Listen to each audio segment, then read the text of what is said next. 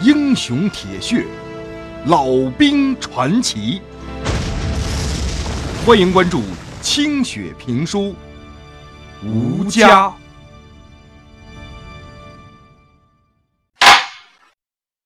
上回书说到，为了赶在规定时间之内到达三所里，用来配合大部队正面迎击那些溃退的美国鬼子，老旦和王浩率领着战士们拼命的赶路啊！这拼命可真是拼出去六条人命。有六名战士在赶路的过程当中，活活的给累死了。老旦强忍着悲痛，命令部队不得停留，继续前进。老旦跟陈延斌是带头跑在最前方的，全营的战士都咬紧牙关，紧跟在这两个营长的身后。在这条几乎没有路的行军路上。只能听到侦察营坚定的脚步声和吭哧如牛的气喘声。跑着跑着，天亮了。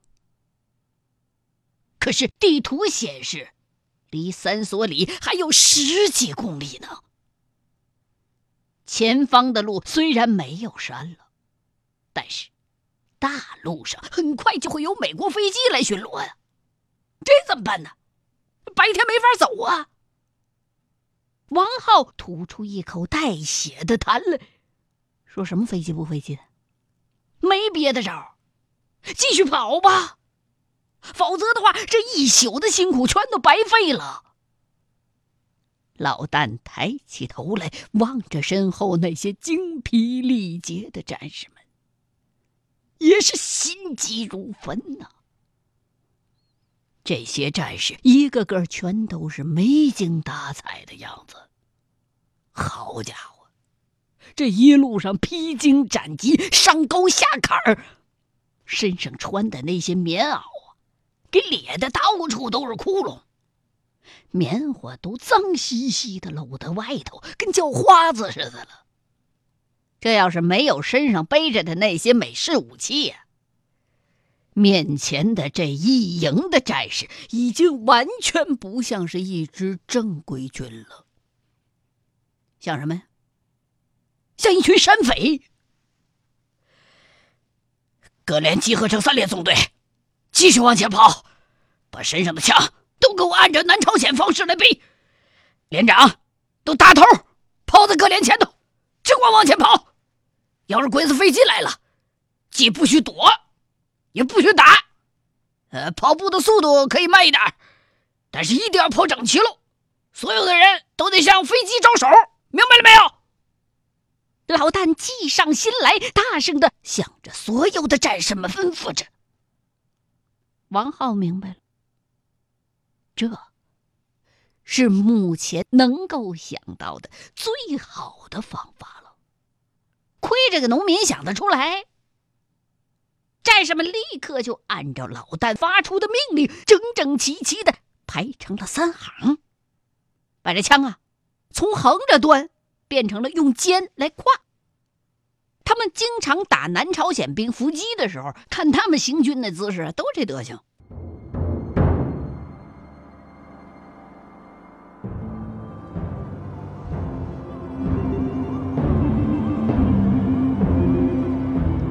后面的大路就好跑的多了。战士们现在已经达到了体力的极限了。现在除了肺子里头感觉到一团火似的烧之外，身体啊累过劲儿了，仿佛都不那么累了。一轮红日从山峦当中慢慢的升起。飞奔的队伍沐浴在一片金色的光芒里。飞机！战士们全都大吃一惊，赶紧抬头往天上瞧。只见两架黑色的飞机正斜斜的向这支队伍飞了过来，巨大的引擎声震荡在山谷之中。赶紧向狗日的们打招呼！老旦大声的发出了命令：“鬼子，美国鬼子，我日你娘！我操你奶奶！美国猪，你生儿子不长屁眼儿！”战士们一边仰着头向飞机笑着挥手，一边用他们能想到的最肮脏的言语骂着。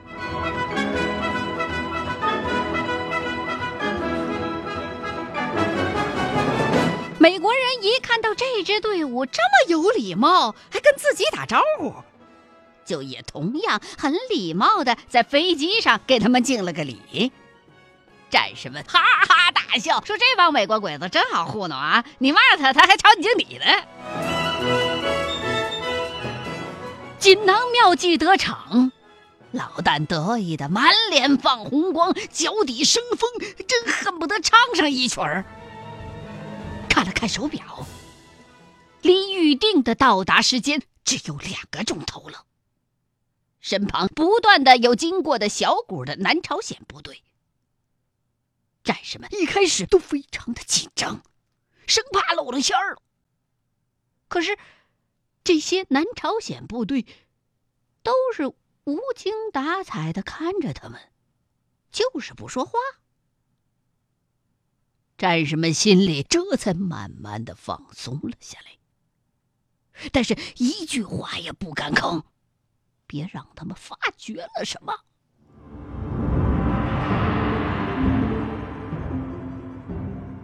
当侦察营终于跑到一个立着三所里牌子的地标之前时，很多人都累得虚脱了。老旦这时候也觉得自己是严重的脱水了，可是前面还有好几公里的路呢，得一口气跑过去再打下来，在这儿要是停下来的话，那夜长梦多呀。王浩也赞同老旦的意见，让战士们吃两口白雪之后继续向前慢跑，但是要同时做好战斗的准备。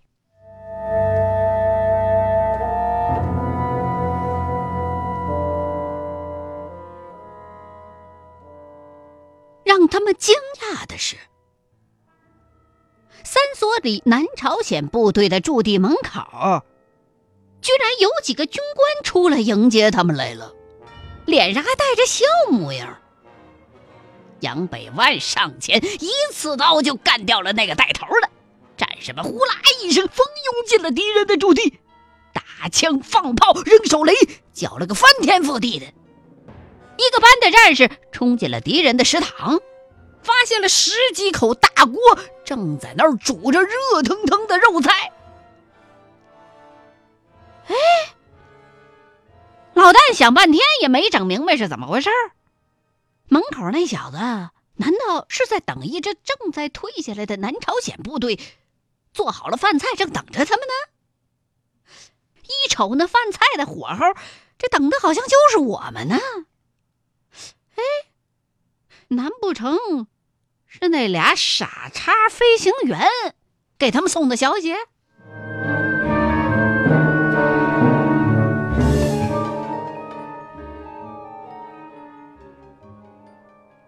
占领了三所里敌军驻地之后，战士们彻底的累垮了。可是没有人敢躺下。因为脑袋只要一耷拉下来，就能睡死过去，弄不好的话，还真就醒不过来了。具体的战斗任务还要等团里边下达。于是王浩就建议，先派人打下旁边那块高地，站着高，你就有优势了。老旦一听，觉得有理，丝毫也不敢再大意。他命令二连和三连不许停留，在两个山头上立刻开始干活。一连直接进入前沿，负责阵地的警戒。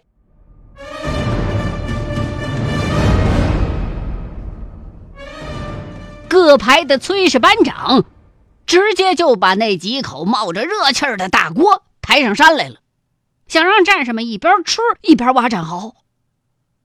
可是战士们这时候已经实在是没有精神头了，就想睡觉啊。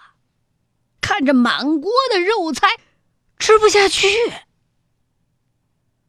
王浩倚着一颗大石头坐在那儿，脸色苍白，用手紧压着胸部，不住的咳嗽。他面前的地上是一滩他刚才刚刚吐出来的鲜血。他刚点上一根烟，那烟就被嘴里的血给泡透了，只能扔了，再点上一根。王浩在这压阵，老旦则跟着战士们上了山。在路上，他感到自己的身子发飘，胳膊腿儿仿佛都不是自个儿的了。眼前的景色变了色儿了，一会儿发亮，一会儿发灰。耳朵里边的声音更是千奇百怪，近在咫尺的李三皮说话的声音，他一个字也听不着。可是，在十米开外，陈延斌喘气的动静，倒是能听得一清二楚。他甚至。能听见自己的眼皮和眼球摩擦的涩涩的声音。现在，老旦就觉得那两块眼皮呀，好像两道巨大的闸门一样，要费上千钧之力，才能把它给支开。战士们东倒西歪的身影，在炽烈的阳光之下，就像鬼画魂似的。那几十双胶鞋在干硬的山坡上踩出来的动静，是那么的扎耳朵。他不自觉的去用手捂两只耳朵，这手一摁上去，把他自个儿给吓了一跳。俩手摸到的。就像是两个冰块一样，那两只耳朵啊，已经被冻得一点知觉都没有了。严斌，把望远镜给我，你去派人看看朱团长他们到了没有，别走错了道了。是。三所里这个地方，在地图上一点都不起眼儿可是，只要你站在这儿往上一看。连新兵都能看明白，这个巴掌大小的地儿，正好卡在一条由北向南的大路上。如果不把这周围这几个小山头给打下来，那么过往的任何车辆和人员都会被多个方向的交叉火力打得无处藏身。一到三所里，战士们就全都明白了这一次夺命狂奔的含义了。所以，虽然已经是疲劳到了极点，但丝毫没敢松懈。但是，人的生理极限就是这样，你怎么才能让他精神起来？该干活干活，该警戒警戒，该挖壕沟挖壕沟，该做饭的做饭，该迎敌的迎敌呢？哎，杨百万想了一招，什么招啊？互相抽大嘴巴子，谁困了你就喊一嗓子，旁边的人就过来，啪，一记耳光打过去。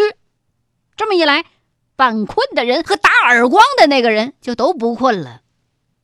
你还别说，这招真挺好使的。一时之间，好家伙，大伙也不分谁是官谁是兵，反正就是纷纷动手啊！山头上，耳光之声是此起彼伏。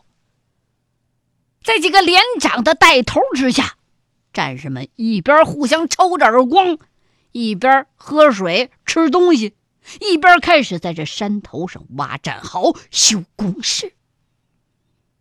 三连已经下去埋地雷、挖陷坑去了，山头上只有二连和一连在干活，四连奉命睡觉，三个小时之后接班。哎呦，一接到这睡觉的命令，四连两百多人齐刷扑通一声倒地上就睡呀。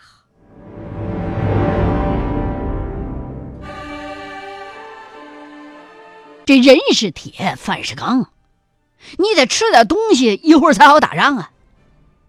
但是这朝鲜人这菜太难吃了，泡菜国拿咸菜当大餐，所以这帮战士们虽然已经是饿得前胸贴后背了，但这菜就是咽不下去。崔世元就想方设法的给战士们说烧点稀粥喝喝吧。找了山上一处被封的地儿，开始挖坑。可是这土里边的石头啊，咋这么硬呢？几个炊事员拿着小铲刀子，忙活半天，敲的叮当，火星四蹦，也没挖出个坑来，在那块急得团团乱转。后来，索性不挖了，搬来几块大石头，把这锅呀架到上头。再把干净的血放进去，终于可以生火做饭了。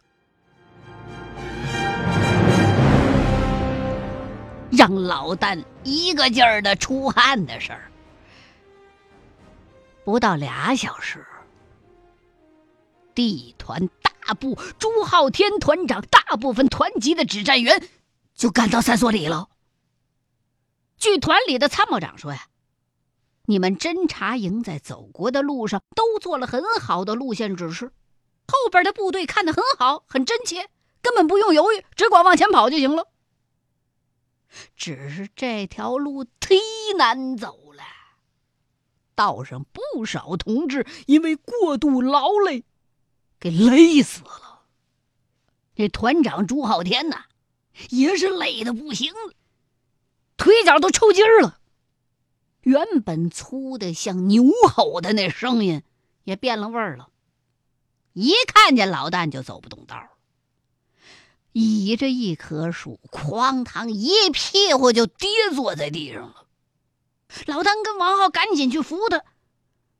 朱浩天把眼睛睁开，眼神都有点发散了，喘着粗气骂说：“你们他娘的，这走的是什么道啊？翻山越岭过河不算，还他妈让老子滚驴坡跳悬崖，差点把老子这一百五十多斤肉摔成肉饼！”王浩苦笑着跟他解释说：“没办法，朱团长，你回头看看地图就知道了。为了抢时间，咱们走的基本上都是直线，这条路是我们趟出来的。不这么走的话，这根本到不了啊！”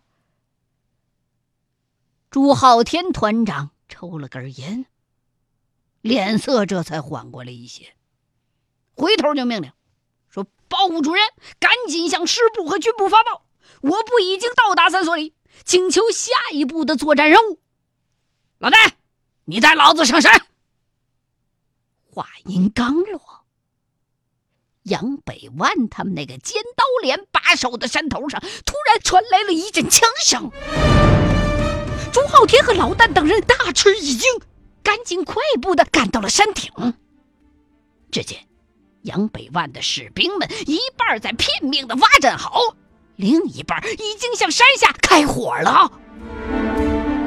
老旦举起望远镜朝下望去，只见一百多名身上穿着美军服装的鬼子正在往回跑。再抬头往北一看。好家伙！对面那座昨天晚上从侧面刚翻过来的大山上，一股黑压压的人潮正从山脊梁上冒出来，而东边的那条公路的远处，望不到边的车队和人流正滚滚而来，足有好几千人。老旦的脑子里边嗡的一声身上所有的疲劳一下子全没了。赶快发报敌人企图通过三双离撤退我不请示任务。朱浩天团长大声的命令着准备战斗赶紧把战壕挖出来鬼子来了鬼子来了。团长营长你们快点下去。杨百万和李三皮在阵地上拼命的大叫着他们都是久经沙场的老兵了。可是这个时候，俩人的眼睛几乎都要爆出眼眶来了。面对就像溃堤大水一般的强敌，他们非常的紧张。到目前为止，老旦和战士们一样，不知道接下来的具体任务到底是什么。团里边的电台一直保持着无线电静默。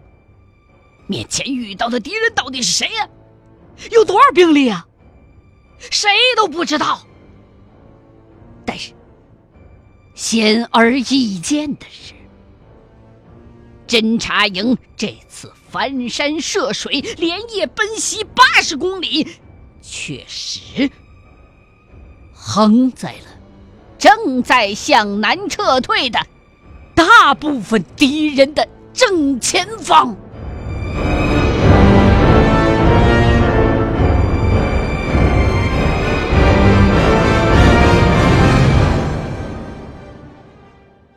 欲知后事如何，欢迎各位继续收听清雪评书《吴家》。